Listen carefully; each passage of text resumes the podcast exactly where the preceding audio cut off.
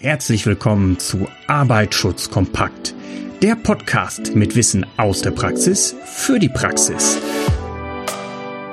Begrüße nun deine Gastgeber Donato Moro und Björn Küpper. Herzlich willkommen zu einer neuen Folge von Arbeitsschutz kompakt. Mein Name ist Donato Muro. Ich habe ein Thema mitgebracht, da wäre es immer wieder gut, ähm, ja, dann auch einen anderen Fachexperten zu haben. Ich würde mich gerne ein bisschen über Druckbehälter unterhalten. Druckbehälter haben wir innerbetrieblich, haben wir aber auch, auch auf der Straße. Eventuell gibt es einen Feuerwehrmann hier in der Nähe, der uns dann auch beraten kann. Meinst du mich damit, Donato? Hallo Björn, du bist ja zufällig da. Was ein schöner Zufall, dass man dich hier so oft trifft. Genau. Hammer, ne? Ich würde halt gerne mal gucken, was kann man halt ähm, ja über Gase sagen. Ich meine, Gase werden ja überall verwendet. Die sind genau. genauso relevant wie in der Gefahrstoffverordnung, sprich innerbetrieblich, aber auch genauso relevant halt äh, im Gefahrgut, sprich auf der öffentlichen Straße. Die müssten ja auch irgendwie von A nach B kommen. Und äh, ja, eigentlich habt ihr ja, haben wir ja fast überall Gase. Auch ihr bei der Feuerwehr verwendet ja Gase, denke ich mal. Genau. Und ja, und äh, gibt es da besondere Regeln? Wo ist die Gefährdung eigentlich? da sind ja irgendwelche Symbole drin oder drauf. Da muss da ja auch irgendwas mit sein, denke ich mal. Genau, also ich denke, wir können es am Anfang relativ einfach halten. Ähm, was ist an so einer Druckgasflasche das Besondere? Also letztendlich, wie der Name es schon sagt, ist Gas in dieser Form reingepresst worden. Ne? Das ist meist unter Druck verflüssigt, manche Gase. Äh, ne? Also das ist die Frage, wie liegt das Gas vor? Und wir stellen uns mal vor, wir machen es mal ganz einfach. Wir nehmen jetzt eine Druckluftflasche, wo Druckluft drin ist. Was ist Druckluft? Druckluft ist einfach Umluft mit einem Kompressor zusammengepresst in die Flasche rein. So, das heißt, so eine Flasche kann gut und gerne 300 Bar haben. Was passiert jetzt, wenn zum Beispiel warm werden würde, Donato? Was passiert mit jo. dem Druck in der Flasche? Die Gase würden halt gemäß äh, PVT-Diagramm, so haben wir es mal in der physikalischen Chemie gelernt, wenn halt die Temperatur zunimmt, wird auch der Druck zunehmen, weil die Teilchen bewegen sich schneller und deswegen ja ist da mehr Druck in der Flasche oder mehr ja, genau. das Bestreben der Moleküle nach außen zu kommen oder sich zu bewegen einfach. Genau, und irgendwann kann die beste Stahlflasche das nicht mehr aushalten oder es gibt ja mittlerweile bei, bei zum Beispiel Druckluft- oder Atemflaschen sogar schon Carbonflaschen, ähm, dann macht die Flasche Peng. Was ist noch viel einfacher? Bitte nicht nachmachen, aber nehme einfach eine Flasche Haarspray, auch wenn sie fast leer ist und lege sie mal draußen bei dir im Garten aufs Lagerfeuer. Was passiert? Diese Flasche hat natürlich nicht irgendwo ein äh, Überlastungsventil oder Begrenzungsventil. Diese Flasche würde einfach zerbersten und es kommt zum sogenannten Druckgefäßzerknall. Genau. Sehr gefährlich, gerade bei Flaschen, die natürlich unter enormem Druck stehen und Druckluft haben wir gesagt. Druckluft ist aber vom Gas her relativ ungefährlich. Aber wir können natürlich auch zum Beispiel brennbare Gase haben. Absolut. Da wäre das Ganze noch ein mhm. bisschen spannender. Was wäre ein brennbares Gas? Das wäre natürlich Propan, der Klassiker, alle zum Grillen, haben Klar. wir so fünf oder elf Kilo Flaschen. Dann wird es ein bisschen spezieller, aber ist von der Gasform natürlich relativ spezifisch und auch gefährlich. Haben wir Acetylen, in vielen ja. Werkstätten Dazu ist es natürlich kann man gleich vorhanden. auch noch mehr sagen, glaube ich, zum Acetylen. Acetylen machen wir auf jeden Fall. Und die dritte Form ist auf jeden Fall, es gibt natürlich auch giftige Gase in diesen Flaschen, ähm, wo unabhängig der, des Gefahrs des Druckgasbehälters natürlich auch, wenn die Substanz, wenn das Gas austritt, es auch giftige Gase sein können, die in den Flaschen drin sind. Und ähm, das sind so die drei Faktoren, die wir natürlich haben. Und ähm, ja, Björn, jetzt, ja, ich höre dich. Zwischenfrage, was meinst du mit giftig? Meinst du wirklich toxische Gase oder meinst du auch ein ungiftiges Gas wie Stickstoff? Das ist ja am, am Ende des Tages ist es ja genauso tödlich tödlich halt. Also wie, defini ist, wie definierst du jetzt genau. giftig? Also wirklich toxisch oder? Genau, also es gibt, tödlich? Es gibt, ähm, wenn wir natürlich äh, Stickstoff haben und das austreten würde, wir wären in dem Raum drin oder CO2 als Beispiel. Ne? Ähm, das ist natürlich auch nur eine Frage der Menge, ist für uns auch gefährlich. Und dann gibt's richtig die Klassifizierung nochmal toxische Gase, die wir eventuell noch in den Flaschen drin haben können. Das wäre nochmal die zusätzliche Gefahr definitiv, so dass wir das nochmal unterscheiden müssen, ne? dass wir die toxischen Gase auch nochmal hervorheben. Da hast du recht, klar. Genau. Ähm, noch ein spannender Fakt aus dem Studium. Kennst du den Lindemann-Effekt? Kennst du das Wort mal gehört? Mm, nee, erzähl. So heißt der Effekt, wie unsere Kühlschränke funktionieren. Das heißt also, Gas wird ja komprimiert und ja. Äh, dadurch, dass sich das Gas wieder entspannt, Das Ganze von der Propanflasche, Gas, was sich entspannt, wird dann wieder kalt. Oder es zieht die Wärme und die Flasche wird kalt. Das gilt bei fast allen Gasen, außer bei Helium und bei Wasserstoff. Das heißt, wenn du Helium oder Wasserstoff komprimierst, diese Gase werden frei, dann werden die heiß. Ja. Besonders ungünstig. Wasserstoff ist ein hochbrennbares, hochexplosiv, äh, hochexplosives Gas. Wenn Wasserstoff irgendwo eine kleine Leckage hat, also das Gas kann dann austreten, dann wird es heiß an der Stelle und es kommt jetzt zwangsläufig zu einer Explosion. Mhm, okay. Das ähm, so in der Form ist es ähm, mir noch nie vor Augen gekommen. Nee, da ähm, also, ist immer sehr gut, wenn wir uns da ergänzen können. Ne? Also das, also das, das macht ja echt nur die Sache beiden aus. Ausnahmen, Wasserstoff und Helium. Alle anderen Gase werden kalt, wenn die sich ausdehnen. Nur bei Helium ist es eh uninteressant, weil Helium ein, ja, eins der Edelgase ist. Die, ja. Mit denen passiert nichts. Aber wenn Wasserstoff äh, irgendwo eine kleinste Leckage ist, auch, äh, ja, mhm. wir haben mal eventuell Wasserstoffautos, dann müssten die halt wirklich, wirklich dicht sein. Also wirklich dicht, ja. Ja, klar, definitiv. Ne? Also es gibt, wie gesagt, ja, ähm, die, die Ursache, aber möchtest du noch einmal kurz was erzählen, was vielleicht auch im Bereich des Arbeitsschutzes mit den Druckbehältern vielleicht sinnvoll ist oder welche Vorschriften Klar, wir beachten also müssen? Die Druckbehälter selber, dann ist es erstmal uninteressant, äh, was dort für ein Gas oder ein Medium drin ist. Mhm. Druckbehälter müssten gemäß Betriebs, äh, na, Betriebssicher, jetzt habe ich, wenn man das Wort so oft nur im Kürzel schreibt, genau, gemäß Betriebssicherheitsverordnung müssten diese Druckbehälter halt in regelmäßigen Abständen geprüft werden. Das mhm. heißt, bei zwei, 300 Bar Flaschen spätestens alle zehn Jahre. Früher war es mal die, die Druckbehälterverordnung vor 2015, die gibt es nicht mehr. Wie gesagt, mhm. die wurde eins, ja, quasi eins zu eins überführt in die Betriebssicherheit Verordnung. Und wer darf diese Flaschen prüfen? Aufgrund des hohen Risikos, die einfach von diesen Flaschen ausgeht, muss es halt ein ZUS sein, ein zugelassener technischer Überwachungsverein.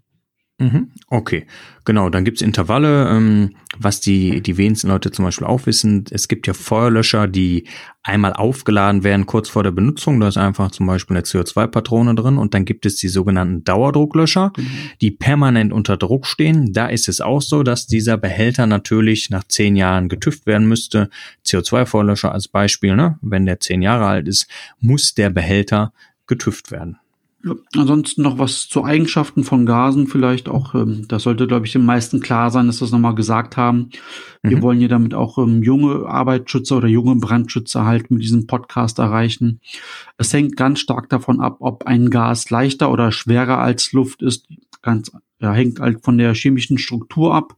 Mhm. Es gab mal eine Faustformel, ich weiß nicht, ob, die, ob du die so bestätigen kannst, dass die meisten, aber nicht alle, brennbaren Gase immer schwerer als Luft sind.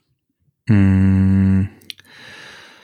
Wenn wir jetzt mal so schauen, was, was haben wir an brennbare ähm, Gase natürlich? Äh, Propan, Propan zum Beispiel. Da passt das, aber bei Erdgas und Acetylen, da passt es halt nicht. Genau, das ist die Frage. Und äh, jetzt ist auch immer die Frage, wenn es zum Beispiel brennt, aufgrund der Thermik, wenn die Gase auch noch aufbereitet werden von den Temperaturen. Genau, dann sind sie eh erstmal oben. Dann sind sie eh erstmal oben. Ähm, als nicht brennbares Gas haben wir ja zum Beispiel natürlich schwerer als Luft. Äh, CO2 haben wir als Beispiel. Ne? Äh, CO ist gerade so ein Mittelding. Ne? Also es hat ja was mit der Luftvergleichszahl zu tun bei 29 und dann ist die Frage, was ist drunter, was ist drüber. Ähm, aber CO oft im, im, bei, bei einer unvollständigen Verbrennung, was thermisch aufbereitet ist, dann ist es auf einmal eventuell leichter. Ne? Also wir wissen, aber ich denke, das ist für den Zuhörer interessant nochmal zu erfahren, dass wir natürlich Gase haben, die schwerer als Luft sind und Gase haben, die leichter als Luft sind. Genau. Ne? Und auch.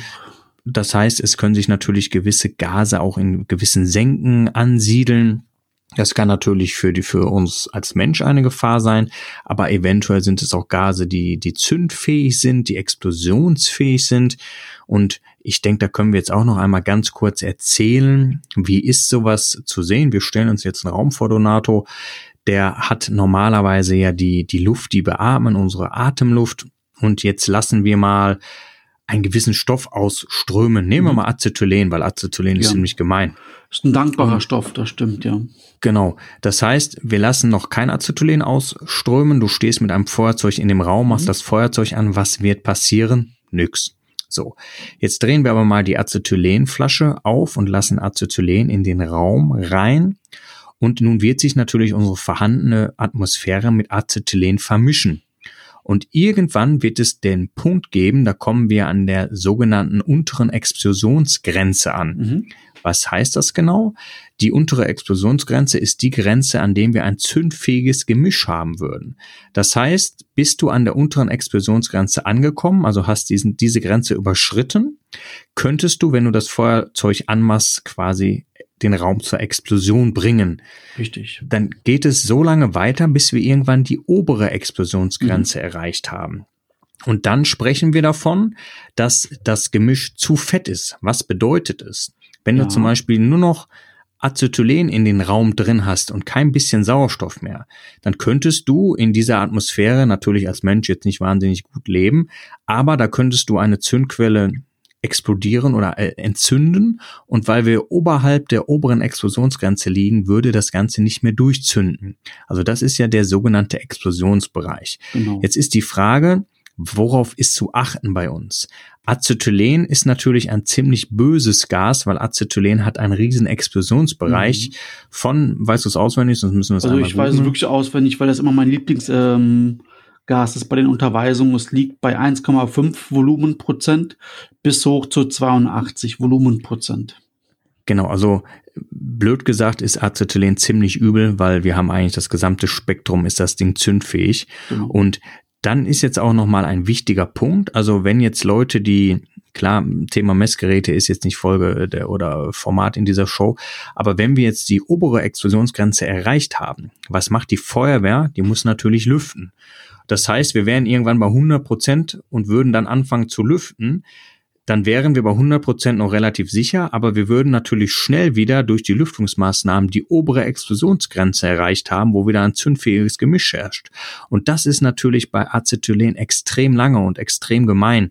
Und deshalb ist Acetylen natürlich ein besonders gefährliches Gas unabhängig davon von der Flasche, wie es gelagert ist, Donato, weil es ist ja in einer porosen Masse gelöst. Genau. Ne? Und das ist ja auch so, dass eine Acetylenflasche durch eine mechanische Einwirkung bersten kann. Das heißt, wenn die Flasche jetzt umfallen würde, eine Acetylenflasche, kann da drin ein Prozess in Gang setzen. Ich weiß nicht, ob du es als Chemiker besser erklären kannst, dass aber diese Flasche sich automatisch quasi zersetzen würde in seine Bestandteile. Es würde immer wärmer und die Flasche würde auch zu bersten beginnen. Ich weiß ja, nicht, kannst du sonst schon, noch besser Das ist erklären? schon gut erklärt. Du hast ja auch jeder verstanden. Sogar ich habe es verstanden. Okay, genau. Das heißt, Acetylen ist natürlich äh, ein besonders gefährliches Gas. Wir haben die Explosionsgrenze angesprochen. Mhm. Wie erkenne ich so Gasflaschen? Ich würde gerne noch was ergänzen, Björn. Ja. Ähm, du hast ja gesagt, dass oberhalb OEG, der oberen Explosionsgrenze, es nicht mehr zur Explosion kommt. Absolut ja. richtig. Bei einigen Gasen, wie, wie, die, wie die Methan zum Beispiel, da liegt das halt schon bei fünf oder sechs Prozent, ist dann diese obere Ex-Grenze erreicht. Mhm. Ein Zündfunken könnte ja trotzdem zum Brand führen, aber nicht mehr zur Explosion halt. Genau. Das, ähm, es gibt ja auch Gase, die wir haben, die eine brandfördernde Wirkung haben. Das wäre ja zum Beispiel Sauerstoff. Ne? Sauerstoff äh, hat eine brandfördernde Wirkung und das ist nochmal ein guter Hinweis. Ich denke, wichtig könnten wir nochmal in der Folge einmal kurz erwähnen, Donato, dass die Gasflaschen natürlich auch unterschiedliche Kennzeichnungen haben. Ne? Also ähm, es gab ja noch alte Kennzeichnungen, es gibt neue Kennzeichnungen. Möchtest du kurz zu den Farben noch was erzählen, Donato? Also ja, klar, gerne. Also die Farben sind dafür da, dass man von außen schon erkennen kann oder von weitem erkennen kann, ähm, welche Gefahr davon ausgeht, welcher Stoff vorhanden ist. Ich bin auch ein Fan von Farben oder von Piktogrammen. Ähm, ich sage halt immer das Beispiel, wenn ich nach China fahre oder der Chinese zu mir kommt, ich kann deren Schrift nicht lesen. Die können unsere mhm. Schrift nicht lesen, aber aufgrund von Piktogrammen oder Farben äh, gibt's halt immer, ja, ist es halt einfacher zu erkennen halt. Genau. So, und ähm, da haben wir natürlich verschiedene Farbkategorien. Ähm, ich meine, ansonsten kann man die vielleicht auch nochmal in dieser Shownote hier von diesem Podcast ähm, verlinken. Das ist, glaube ich, für, für die meisten nochmal ganz interessant, welche Farben es da gibt.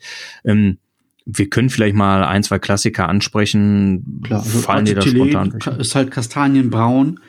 Genau, ich früher war es gelb für genau, diejenigen, die es noch ich weiß selber nicht, wo die Farben herkommen. Ähm, doch, ich weiß, dass es dafür eine DIN-Norm gibt. Aber der Grund, wer die Farben sich ausgedacht hat, ich denke mal, das ist ähnlich wie bei den Flucht- und Rettungsplänen, dass der Standort äh, eine wahllose Farbe bekommen hat. Genau.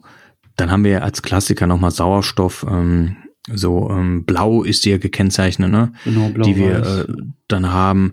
CO2 wird noch oft genommen, also Kohlendioxid in dieser grauen Farbe ähm, ist noch sehr oft vorhanden. Was sind sonst noch? Rot ähm, komplett mit Wasserstoff. Genau, ähm, im Bereich der, der Werkstätten haben wir noch ein paar, paar Edelgase zum Schweißen, Xenon, Krypton, äh, Neon. Das ist ja auch grau oben mit grün zum Beispiel. Genau, gibt es typische Schweißergas beim Wick-Schweißen. Genau, ne? Ähm, ja, sonst ähm, Propan kennt auch jeder, sage ich mal, von den von den Einteilungen. Äh, da gibt's, äh, kann man sich aber nicht von den Farben verleiten lassen. Propan ist rot gekennzeichnet normalerweise auch von den Farben und äh, was wir aber sehen, ist, dass es ja auch die Propanflaschen zum Beispiel in verschiedenen Farben gibt. Die gibt es entweder in Grau oder meist in Rot. Es gibt die sogar in Orange Propan. Also da muss man halt immer schauen, aber die haben halt immer die rote Kappe bei Propan. Das ist halt nochmal äh, ein wichtiger Punkt. Also anhand der Farbeinteilung können wir auch nochmal die Gasflaschen ja unterscheiden. Genau. Ja, ansonsten, ich sag noch was zur Lagerung ähm, von den Druckgasflaschen vielleicht. Die fallen in die THGS 510 mhm. oder in die THGS 509. Auch ein spannendes Thema Lagerung von Gefahrstoffflaschen oder von Gefahrstoffen generell. Und ja, Björn, was ist denn, wenn ich jetzt äh, mir vier, fünf Propanflaschen in meinen Jeep stecke? Gilt das ADR auch für mich oder muss ich irgendwas beachten oder ab wann geht's los? Ja, also es Als gibt natürlich jetzt außerhalb der Arbeit meine ich. Ja, ähm, das ist immer so eine Sache. Also es gibt ja äh, Mindermengen bei Gasflaschen. Man müsste das mal jetzt, äh, ich glaube, das ist relativ hoch, die, die, die Transportmenge. Bei Propan zum Beispiel, ich habe sie jetzt nicht im Kopf, ich müsste sie äh, googeln. Da ist jetzt generell die Frage, was ist denn der Klassiker? Ich fahre zum Baumarkt, will am Wochenende grillen und hole mir meine 11 Kilo Propan, schmeiß die danach äh, im Kofferraum, salopp gesagt, oder stell die im Fußraum, fahr den Sitz nach hinten ja, und transportiere die. Schon Wird die so transportiert? Nein, also der Fußraum ist halt keine gute, ja, die, der Fußraum ist ja auch eine Knautschzone. Das heißt, wenn es dann zum Auffall, Auffahr, Auffahrunfall kommt, ja. dann hast du da halt mit einer hohen Wahrscheinlichkeit diese Gasflasche angeditscht. Und ja. willst du das halt, wenn du halt irgendwie eventuell leicht verletzt oder schwer verletzt dort ähm, im, im Fahrersitz liegst und dann willst du dann wirklich halt Methangas oder Propangas feststellen in deiner Panik. Also wäre sehr, sehr unschön. Ja. Okay, ähm, da, ich wollte nur sagen, das ist natürlich ähm, so eine Sache. Also ich weiß dass zum Beispiel, da gibt es irgendwie eine Zahl, irgendwas mit 333 Kilo irgendwie Nettomasse genau. darfst du transportieren. das ist die ne? 1000-Punkte-Regel im ADR, wie sie früher hieß. Und äh, wenn man genau. Die Privatperson wird in normalen Pkw nicht die ADR-Grenze überschreiten. Was wäre aber, wenn, dann müsste man halt einen ADR-Fahrerausweis haben und man müsste halt das Fahrzeug nach ADR halt auch richtig kennzeichnen. Genau, also ich meine, das wären ja 30 Pullen, die du da, äh, genau. wenn das 11 Kilo wären, die du da reinpacken nicht möglich, dürftest. Ne? In, Im Privat-Pkw zumindest nicht.